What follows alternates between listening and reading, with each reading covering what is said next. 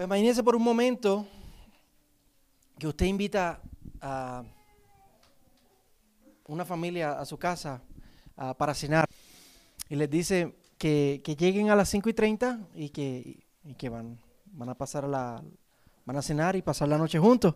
Ah, pero, esta familia llega a las 2 de la tarde.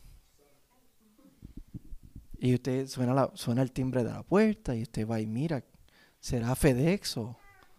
Y cuando ves ahí la familia entera vestidita, y tú dices, ¿todo bien? ¿Qué pasó? No, pues, pues ya llegamos. Pero eh, yo le dije más tarde, yo no estoy alistado, la comida todavía no está lista. No, eso no es nada. Y, y se meten dentro de la casa. Un momento te preguntan, mire, ¿y qué vas a cocinar? Y tú le dices, pues iba a hacer un, pollo frito y, esto y aquello. Y te dicen, ay, no, no, vamos mejor a comernos. Vamos a cambiar el menú, vamos a comernos mejor un, asado y, y, vete, vete, vete a comprar, vete a comprar, vete, al supermercado, todavía tenemos tiempo y compra el asado y lo traes. Ah, y de momento te dicen, esa sala como que así no queda, vamos a reorganizarla y te quieren reorganizar la sala. Y, y tú dices, pero ¿qué le pasa a esta gente? Y por último, tu hijo hace algo y quieren disciplinarte a tu hijo también. Y enseñarte cómo es que los hijos se tienen que disciplinar. ¿Qué tú haces? ¿Qué tú haces? ¿Ah? Los corremos de la casa, ¿verdad? Tú, los corres de la casa, porque esa es tu casa. Y en tu casa, ¿quién pone las reglas? Usted pone las reglas. Y, las reglas que usted pone se siguen en su casa. Pues si eso es una realidad en nuestras casas, ¿cuánto más en la casa de Dios, hermano? Si eso es una realidad en nuestras casas, que cada uno de nosotros tenemos reglas, estándares, cosas que, que, esperamos que las cosas se hagan de cierta manera, ¿cuánto más en la casa de Dios? Pues en Éfeso lo que había era un salpafuera en la casa de Dios. ¿Entendían esa, expresión, la salpa afuera? Ahora se estaban comportando como les daba la gana. Estaban peor que, que la visita esa. Estaban haciendo lo que les daba la gana en la casa de Dios. Estaban enseñando, primero que nada, como hemos visto, doctrinas contrarias a la palabra. Estaban viviendo de manera contraria al Evangelio. Estaban haciendo lo que ellos mejor les parecía hacer. Hemos visto cosas específicas en el capítulo 2 vimos hombres que estaban viviendo airados, levantando manos airadas, orando con, con, ira en su corazón, no estaban compartiendo el Evangelio con, con las autoridades, mujeres que se estaban vistiendo sin modestia, pastores que estaban viviendo vidas dudables y diáconos que iban por el mismo camino. Entonces Pablo envía a Timoteo a corregir esto. Y Pablo le escribe esta carta a Timoteo para darle direcciones de cómo corregir ese problema que había en la iglesia de Éfeso. Y si usted piensa, hoy día no estamos muy lejos de esa realidad. Piensa en la iglesia de hoy día. Quizá la iglesia hoy está en peores condiciones que la iglesia de Éfeso. Vemos iglesias que abiertamente afirman la, homosexualidad, que abiertamente ordenan a mujeres al ministerio del pastorado, que como hemos visto, acabamos de ver, eso es un ministerio, eso es una posición limitada para el hombre por el diseño de Dios. Iglesias que enseñan que para tener la bendición de Dios, tú tienes que ser próspero económicamente. Y si tú no estás próspero económicamente, pues usted no está bien con Dios. Pobre Pablo. Enseñando un evangelio totalmente diferente, que se basan en revelaciones que ellos llaman revelaciones que son nuevas, pero contrarias a la palabra de Dios. Revelaciones frescas les llaman, que buscan en la cultura cómo hacer los servicios y cómo hacer la iglesia en vez de dejar que sea la palabra la que determine cómo ser y hacer iglesia. Y usted a lo mejor piensa, pastor, pero nosotros como iglesia no estamos ahí, ¿verdad? Nosotros somos una iglesia que tememos eh, la palabra y la seguimos y, estamos en lo, en lo, cierto, no estamos así de desviados, pero tenemos que tener cuidado de no alejarnos centímetro a centímetro y llegar allá a donde estaban los efesios o a donde está la iglesia hoy día. Y es que la Biblia nos dice lo que debemos creer y cómo vivir. La Biblia nos dice cómo es que se debe uno comportar en la casa de Dios. Y tenemos que dejar que ella guíe, primero que nada, todo lo que creemos, pero también todo lo que nosotros hacemos como individuos y como iglesia. Y para tener cuidado de eso, hoy vamos a ver tres razones, tres alicientes, tres inspiraciones que Pablo da para comportarnos en la casa de Dios, para vivir conforme a la palabra de Dios, para comportarnos no solo en la, cómo comportarnos en la casa de Dios, sino cómo comportarnos como iglesia del Señor, para no vivir como nos da la gana, sino vivir como debemos vivir, como la palabra lo dicta. Y la primera razón que, que vemos aquí en este pasaje para comportarnos en la casa de Dios y para vivir como iglesia es que tenemos una regla. Tenemos una regla de cómo vivir y esa regla es la palabra de Dios. Miren el verso 14 y el verso 15, ahí lo vemos. Vemos esta, esta regla que es la palabra de Dios. Pablo dice, te escribo estas cosas, está implicando a Timoteo, ¿verdad? Que le está escribiendo él. Te escribo estas cosas esperando ir a verte pronto, pero en caso que me tarde, te escribo para que sepas cómo debe conducirse uno en la casa de Dios. Pablo tenía la intención de ir pronto a donde Timoteo. Él tenía la intención en su mente, él está planificando que él iba a ir pronto a ver a Timoteo, pero por alguna razón Pablo tenía la duda de que se podía retrasar. Y nosotros debemos aprender de eso. Que uno planifica, pero uno sabe también que el Señor es soberano y que el Señor es el que dictamina, cómo es que nosotros vivimos nuestros días. Podía ser porque él sabía cómo es la providencia de Dios, que, que varía, que uno siempre piensa que las cosas van a ir así, terminan asado. Entonces, él le escribe esta carta a Timoteo para, para que Timoteo se sintiera seguro de lo que Pablo lo mandó a hacer. Porque primero que nada era una tarea difícil ir a echar fuera a los que estaban enseñando falsas enseñanzas y poner esa iglesia en orden otra vez. Y posiblemente muchas personas dicen, muchos teólogos dicen que Timoteo era un poquito tímido y posiblemente necesita un poquito de, refuerzo, ¿verdad? Para él saber cómo hacerlo. Entonces Pablo le escribe esta carta a Timoteo para él tener seguridad. Ahora, noten las siguientes palabras del versículo 15 con mucho cuidado. Mire, dice, eh, las palabras que vienen luego de, pero en caso de que me tarde. Ven el versículo 15, dice, pero en caso de que me tarde, mira la siguiente palabra, dice, para que sepas cómo debe conducirse uno en la casa de Dios. La Reina Valera dice, sepas cómo debes conducirte en la casa de Dios.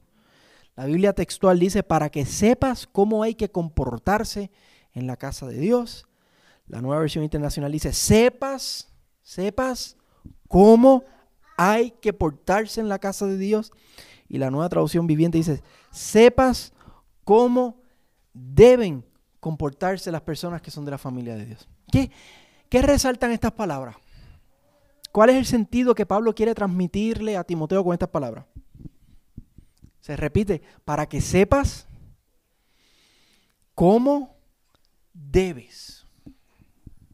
No es subjetivo, no es relativo, no es algo dado a la interpretación, no es que en Éfeso las cosas son diferentes y podemos hacerlo como a mí me da la gana, es que hay una regla, hay una certeza para que Él sepa cómo se debe. No es si Él quiere, es que se debe. Y Él tiene seguridad, hay un modelo, hay especificaciones. No es como nos parece es la casa de Dios y Dios establece las reglas y el orden. Igual que en su casa hay reglas y hay orden y en su casa hay cosas que si se hacen usted hace, oh, oh, oh, oh, oh, pues la casa de Dios es igual. Dios ha dictaminado un patrón, una regla y un orden en su casa. ¿Dónde? ¿Cuál es ese patrón? Pues lo tenemos, mi hermano. Aquí está. Levante su Biblia. La Biblia es la regla de cómo nosotros nos comportamos en la casa de Dios y como iglesia de Dios. Pablo le dice, te escribo para que sepas. Te escribo para que sepas. En la palabra, la iglesia a través de la historia ha tenido, y Dios nos ha dejado, las reglas y el orden debido de cómo comportarnos en la casa de Dios y como iglesia de Dios. Vayan conmigo a 2 Timoteo, el próximo libro. 2 Timoteo, capítulo 3, versículo 16-17. Si usted ha sido parte de esta iglesia por algún tiempo, ha escuchado esto muchísimas veces. 2 Timoteo 3, versículo 16 al 17. Toda escritura, Pablo le dijo, te escribo para que sepas, toda escritura es inspirada por Dios y útil para enseñar, para reprender, para corregir, ¿verdad? reglas, instrucciones, cómo se comporta uno en la casa de Dios, para instruir en justicia, a fin de que el hombre de Dios sea perfecto. Usted quiere ser perfecto. Usted quiere saber cómo es, qué es lo que Dios espera de usted, cómo usted debe pensar, cómo usted debe eh, comportarse. Toda la escritura es inspirada por Dios para que seamos equipados para toda buena obra. Usted quiere estar equipado para toda buena obra. La palabra está diciendo que todo lo que usted necesita, ¿dónde está? Ahí. Todo lo que necesitamos. El Señor no ha dejado fuera de, de la palabra nada para que usted sea perfecto. Toda la escritura es inspirada para que usted sea perfecto, para que usted esté equipado para no algunas buenas obras, no 99% de las buenas obras y además de eso pues tengo que buscar en el mundo otra instrucción, no, toda buena obra. ¿Lo vieron ahí? Vamos a ver algo más que, yo creo que es bien importante. Es una cosa, una cosa es saber que todo esto es inspirado por Dios. Una cosa es saber que toda la escritura es inspirada por Dios, pero, pero tú dices, pero y esos, eh, eh, la gente que escribió la Biblia, no se pudieron haber confundido. Pablo cuando le escribió esa carta a Timoteo, no pudo haber y meter. Vamos a segunda de Pedro, capítulo 1, versículo 19 al 21. Y estas cosas son importantes para que usted lo sepa para usted, pero también para cuando la gente nos diga, ay, eso, eso eran mitos y leyendas que hace dos mil años la gente escribió. Mira, segunda de Pedro, capítulo 1. Mal que estos versos son bien importantes. Pablo, eh, Pedro, Pedro hablando de la, de, la, de la, palabra, dice, y así tenemos la, la palabra profética más segura a la cual ustedes hacen bien en prestar atención, o sea que les conviene, como, como le prestamos atención a una lámpara que brilla en lugar oscuro, ¿verdad? Como usted se levanta, esta mañana yo me levanté a las 4 y, lo primero que yo hago es, ¿eh? Me pongo a mirar y a buscar, eso es lo que está diciendo ahí, como a una lámpara que brilla en lugar oscuro hasta que el día despunte y el lucero de la mañana aparezca en sus corazones. Eso se está refiriendo hasta que Cristo vuelva. O sea, usted préstele atención a la Biblia, como le prestamos atención a una lucecita de noche, para no tropezarnos hasta que Cristo vuelva. Mira, pero ante todo sepan esto, que ninguna profecía de la Escritura, y Pedro, por esto no se estaba refiriendo a las partes de la Biblia que hablan del futuro, por ejemplo, Apocalipsis, Pedro se refiere ellos se referían a toda la, Biblia como profecía. Ninguna profecía de la escritura es asunto de interpretación personal, pues ninguna profecía fue dada jamás por un acto de voluntad humana. Lo que está diciendo es que cada vez que los autores inspirados de Dios que escribieron un libro de la Biblia, cuando escribieron, jamás escribieron por un acto de voluntad humana. ¿Cómo escribieron? sino que hombres inspirados por el Espíritu Santo, por eso es que creemos que toda la escritura es inspirada por Dios, porque fue inspirada por el, dice aquí, Espíritu Santo, hablaron de parte de Dios. Cuando ellos escribían, estaban siendo inspirados por el Espíritu Santo, no era un acto de voluntad humana, escribían las palabras de Dios. Las palabras exactas de Dios. Así, así es como, por eso es que nosotros podemos confiar en la Biblia, hermanos. Porque la escritura es inspirada por Dios. Y mire, ¿qué han hecho muchas iglesias? Han tirado la palabra de Dios, mire, mire, por la ventana. Hmm. La han tirado por la ventana. ¿Y sabes qué? Literalmente han dejado de ser iglesia. Usted pasa por el frente y dice iglesia tal, tal, tal, pero ya no son, espiritualmente ya no son iglesia.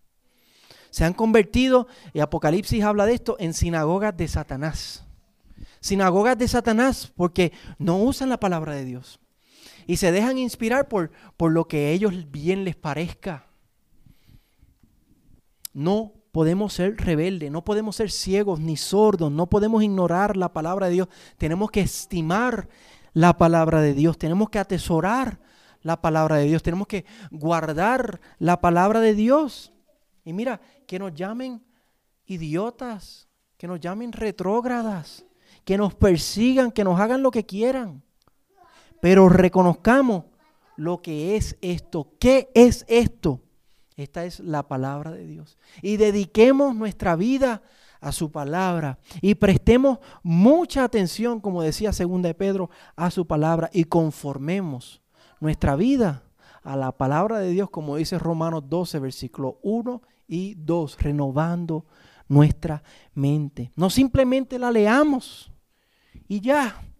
No seamos, no, no podemos ser como dice el autor de, los, de, Santiago, eh, Santiago, en su carta, que él dice que no seamos como el vaivén del mar, ¿verdad? Que, que vamos y venimos, que no podemos ser que como las personas que miran su espejo, su rostro en un espejo y después se van y se olvidan. No podemos ser así, no podemos leer la Biblia y después olvidarnos de lo que dice la Biblia. Tenemos que dejar que la palabra nos renueve. Tenemos que ser como el hombre que edificó su casa sobre la roca. Que Jesucristo dice que es el hombre que escucha las palabras de Dios y las pone en práctica. Estaba leyendo una cita esta semana que decía que el cristiano frío no es el que no brinca en la iglesia, el que no, el que no aplaude, el que no levanta las manos, el que, el que no grita amén. No, el cristiano frío es el que oye la palabra de Dios y no la pone en práctica. No seamos cristianos fríos. Esto, esto no es cualquier cosa. Esto no es cualquier libro. Lo acabamos de ver. Son las palabras mismas de Dios. Recordemos las palabras de Dios a Josué antes de él entrar a Canaán a conquistar la tierra. El Señor le dijo, este libro de la ley no se apartará de tu boca, sino que meditarás en él día y noche, para que cuides de hacer todo lo que en él está escrito, para que cuides de hacer todo lo que en él está escrito, porque entonces harás prosperar tu camino y tendrás éxito. Para comportarnos en la casa tenemos que tener una regla y esa regla la tenemos, es la palabra de Dios. La segunda razón, el segundo ánimo para comportarse en la casa de Dios es tener claro la identidad de la iglesia, el llamado de la iglesia, tener claro lo que significa ser iglesia. Mira el versículo 14 y 15, otra vez. Pablo dice, te escribo estas cosas esperando ir a verte pronto, pero en caso que me tarde, te escribo lo que acabamos de ver para que sepas cómo debe conducirse uno en la casa de Dios. Y después mira lo que dice. está, define la iglesia, la, eh, la casa de Dios como, dice, la casa de Dios que es la iglesia del Dios vivo, columna y sostén de la verdad. Y noten la intención de Pablo, cómo él cualifica y describe lo que es la casa de Dios. Él lo está cualificando, lo está describiendo. Él quiere llamar la atención de ellos a la, a la seriedad, a la profundidad, al sentido de lo que significa ser iglesia. No es cualquier cosa. Ser iglesia no es cualquier cosa. Es algo grandioso. Es algo maravilloso, pero también es algo serio muy, muy valioso. Es algo que requiere de cierto comportamiento porque la iglesia es esto, columna y sostén de la verdad, la iglesia del Dios vivo. Por eso es que requiere de seriedad, requiere de reverencia, requiere de que nos comportemos Noten las tres maneras que Pablo usa para describir la iglesia. La primera, él dice que la iglesia es la casa de Dios. O sea que como ya dijimos, usted no se comporta como si fuera su casa. Es la casa de Dios. Él pone las reglas. Es un privilegio visitar su casa y tener comunión con Dios. Es un privilegio ser parte de la familia de Dios. Sí, pero usted no se comporta porque usted, porque usted es parte de la familia de Dios. Usted no se comporta como usted le da la gana. Por ejemplo, si usted va a visitar a sus papás, ¿cómo usted se comporta en la casa de sus papás? ¿Cuánto más? ¿Cuánto más en la casa de Dios? ¿Cómo usted se comportaría si usted visitaría la Casa Blanca? ¿Cómo usted se comportaría si fuera el palacio de Buckingham, donde vive la reina, allá en Inglaterra? Usted presta mucha atención a las reglas. Usted tiene cuidado de cómo anda, dónde usted pone sus manos. Yo pondría cuidado donde pondría mis manos, porque usted sabe que yo. Usted tiene cuidado de qué dice y cómo lo dice. Y, bueno, quizá usted dice, mejor ni, ni hablar. Yo mejor ni hablo. Para no, no decir algo que esté mal. ¿Cuánto más en la casa de Dios, hermano? ¿Cuánto más en la casa de Dios? Y eso es lo que Pablo quiere transmitir. Pablo sigue describiendo la identidad de la iglesia y dice que es no tan solo la casa de Dios, sino la iglesia del Dios vivo. Otras versiones dicen que es la iglesia del Dios viviente. Entonces la iglesia viene de la palabra griega eclesía, y esa palabra quiere decir los llamados fuera, llamados del mundo fuera, los congregados de fuera del mundo, congregados, los separados, los reunidos, la asamblea. Y Dios nos ha llamado a nosotros fuera del mundo y nos ha separado para Él. Pero no solo es eso, no solo que nos ha separado, que somos la iglesia separada para Él, sino que hemos sido llamados a la presencia del Dios vivo. Nos sacó de allá y nos trajo acá a un lugar especial donde está la presencia del Dios vivo. No estamos hablando de un ídolo o de dioses o de mitos. Estamos hablando del Dios vivo, que se ha probado vivo vez tras vez en la historia con muchísimos milagros y muchísimas maravillas. Piensa en la historia de la Biblia, en la creación. Piensa en el diluvio. Piensen en el mar rojo cuando cruzaron. Piensen en la conquista de la tierra prometida. En los milagros como el de Elías en el monte Carmelo que invocó a Dios y Dios mandó fuego. A pesar de que había mucha agua para que ese, para que ese sacrificio no se quemara. Piensen en Jesucristo, su encarnación, sus milagros, su muerte, su resurrección, su ascensión. Piensen en los apóstoles y, y los muchos milagros que hicieron. Cada uno de esos eran señales que probaron que Dios es vivo y verdadero. Nuestro Dios es el Dios vivo. No nosotros no servimos una religión que no tiene, que no tiene eh, récord histórico. Nosotros servimos a un Dios vivo. Y Pablo le habla de lo que esto quiere decir a los corintios. 2 Corintios 6, 16, Pablo dice, porque nosotros somos el templo del Dios vivo. Como Dios dijo, habitaré en ellos y andaré entre ellos. Aquí. Jesús lo dijo, donde dos o tres estén reunidos en mi nombre, allí estoy yo. Somos los llamados fuera de allá para ser un grupo especial donde la presencia del Dios vivo está. No tenemos que ser una iglesia de 500. Dos o tres reunidos en mi nombre, allí estoy yo. Aquí está la presencia de Dios. Esto es glorioso, pero es precisamente por esta razón que esto es muy serio. Es precioso, sí, gloria a Dios, Dios está entre nosotros, su presencia está entre nosotros, amén, pero eso es lo que lo hace serio. Por eso es que el autor de Hebreos dice, hablando de la seriedad de la presencia de Dios entre nosotros y de cómo nos comportamos, horrenda cosa es caer en las manos del Dios vivo.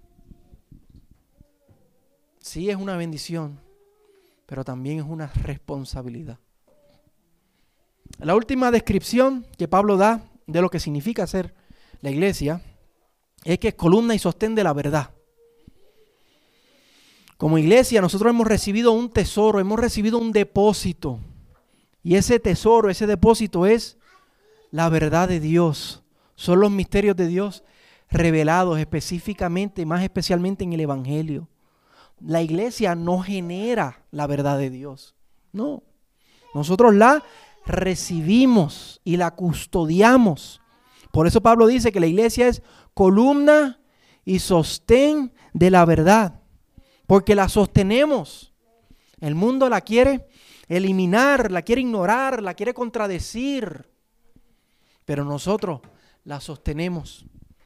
Nosotros no la cambiamos. Nosotros no excusamos la palabra de Dios, no la tergiversamos, nosotros no la ignoramos, nosotros no la manipulamos, no la confundimos. ¿Qué hacemos con la, con la verdad de Dios?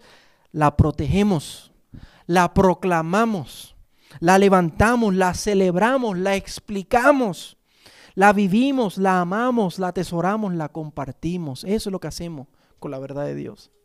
Tenemos que dejar que ella dicta, dicte cómo vivimos, qué es lo que creemos. Y lo hacemos sin vergüenza y lo hacemos con mucha alegría. Otra vez, nos llamen idiota, nos llamen retrógrada, nos persigan, no importa. Somos columna y sostén de la verdad. Y antes de que pensemos que eso depende solamente de nosotros y que nosotros somos los, ay, somos la única iglesia que queda, que, cree, que cree esto acerca de la palabra de Dios, tenemos que recordar qué fue lo que Cristo dijo. Cristo dijo que Él iba a edificar su iglesia y que las puertas del infierno no iban a prevalecer contra ella. Tenemos que recordar las palabras del Señor a Elías, cuando Elías dijo, yo soy el único que queda en Israel. ¿Qué le dijo el Señor? Yo me he reservado a siete mil que todavía no han doblado su rodilla ¿Quién reserva y preserva y guarda su iglesia? Es su iglesia. Él la va a edificar. Él la va a proteger.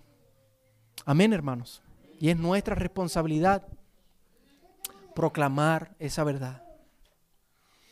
El último, la última razón, el último incentivo aliciente a comportarnos en la casa de Dios es el poder del Evangelio.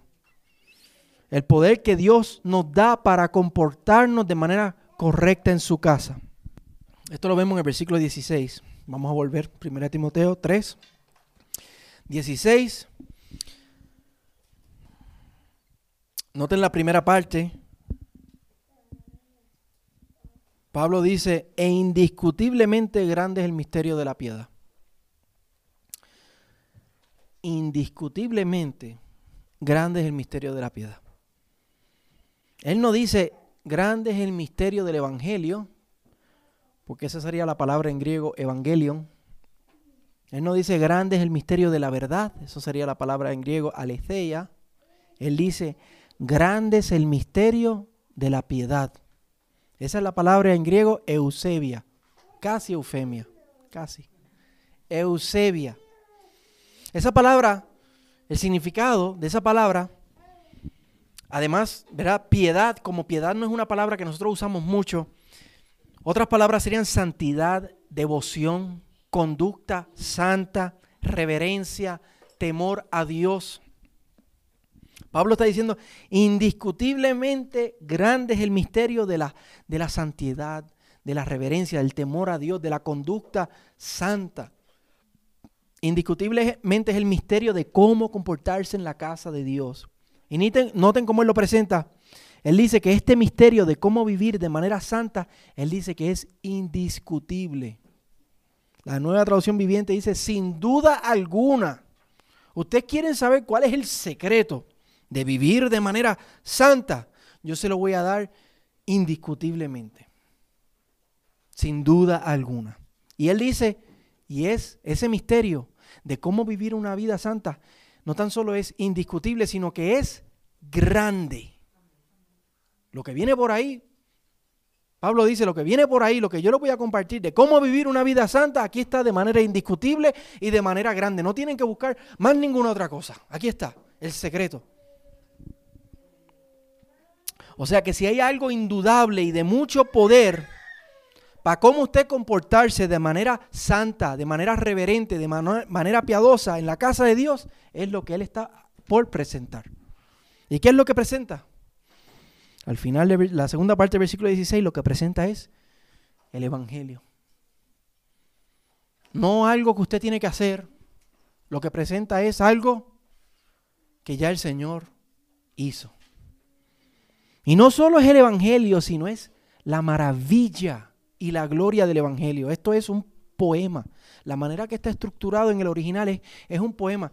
Algunos piensan que era un himno que ellos usaban para cantarle al Señor en, en sus domingos, en sus días del Señor. Mira, mientras lo leemos, no solo piense en el significado de lo que él está diciendo, sino piense en la maravilla de lo que Pablo está implicando. ¿ok? Primero, él dice, él fue manifestado en carne. ¿Quién se manifestó en carne? Jesucristo, ¿verdad? Está hablando de la encarnación. Vaya a Juan, capítulo 1, versículo 14.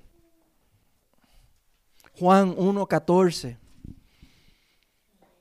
Dice, el verbo se hizo carne. Otras versiones dicen, la palabra se hizo carne y habitó entre nosotros y vimos su gloria, gloria como del unigénito del Padre lleno de gracia y de verdad.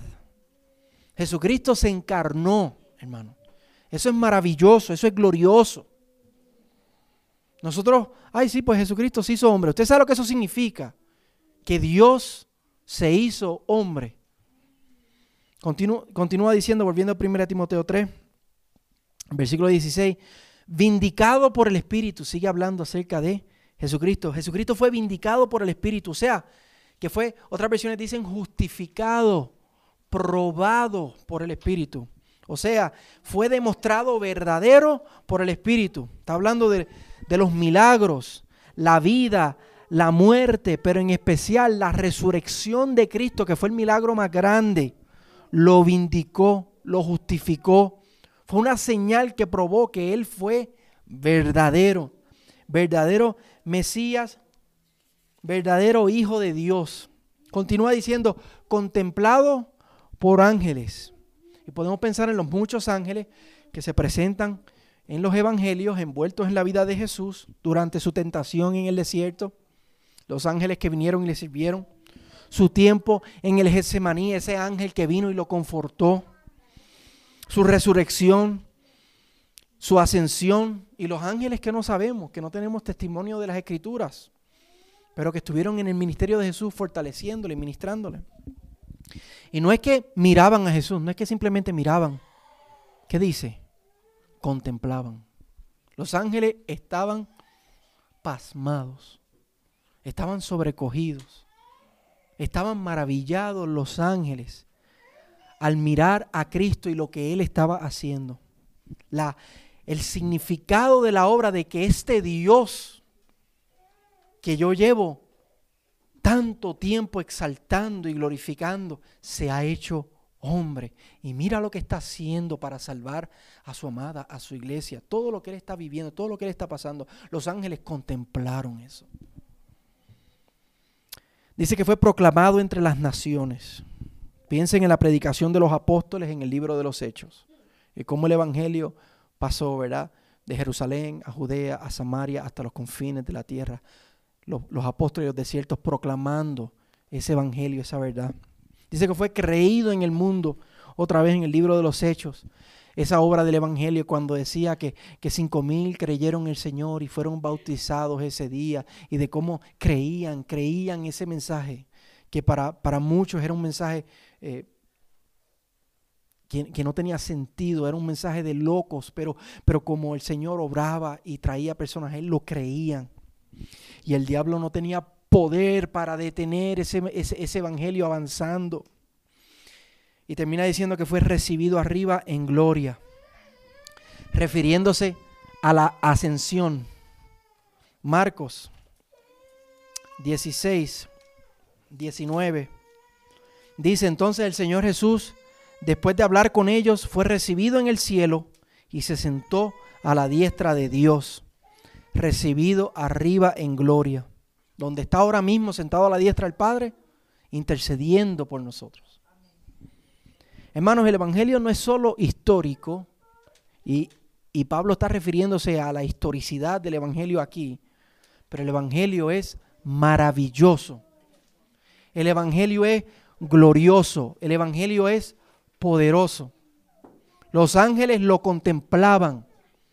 Y lo que Pablo quiere aquí comunicar es que mientras nosotros contemplamos el Evangelio, no tan solo lo conocemos, pero nos maravillamos, lo contemplamos, ahí hay poder para nosotros vivir en santidad, para comportarnos en la casa de Dios. El Evangelio también es poderoso porque dice que cuando nosotros creemos en el Señor, nosotros morimos a nuestra carne y somos resucitados para andar en novedad de vida. Ese poder no está en nosotros.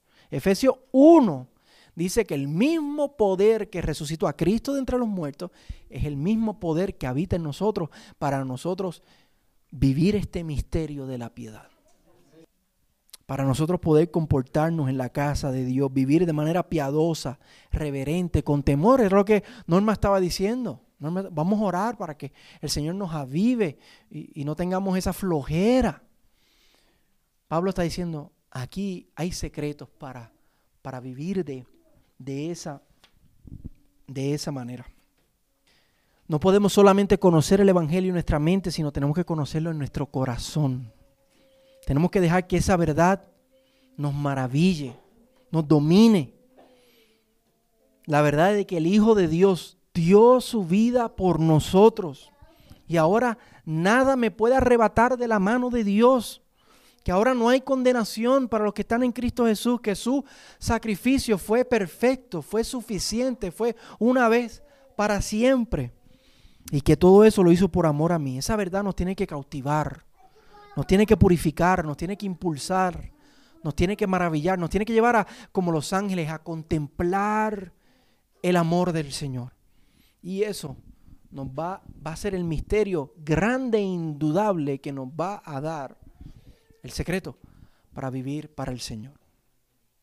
Así que hermanos, a comportarnos en la casa de Dios. Porque tenemos una regla de ¿Qué es lo que el Señor espera en su palabra? Tenemos una identidad como la iglesia del Dios vivo que está entre nosotros y somos la columna, somos el sostén de la verdad. Y porque en la maravilla y la gloria del Evangelio hay un poder para vivir en santidad. Que estas verdades nos lleven a comportarnos en casa. Que estas verdades nos lleven a, a decir como Pablo, con Cristo he sido juntamente crucificado. Y ya no vivo yo, ya yo no hago lo que me da la gana, Cristo vive en mí. Y la vida que vivo yo ahora en la carne, o sea, los días que yo tengo por delante, antes de Cristo yo era, yo, era una vieja criatura, pero ahora yo soy una nueva criatura. La vida que, que me queda por delante la vivo por la fe en el Hijo de Dios, el cual me amó y se entregó de la misma manera que yo me estoy entregando a Él, Él se entregó por mí. Así que yo vivo, no vivo para mí, vivo para Él. Amén. Así que a comportarnos, hermano, en la casa del Señor.